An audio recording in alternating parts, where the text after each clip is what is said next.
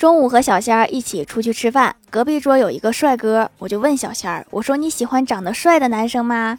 小仙儿不屑地说：“帅又不能当饭吃。”然后他歪头看了看隔壁的帅哥，猛地扒了两口碗里的饭，说：“但是帅能下饭，确实挺养眼的。”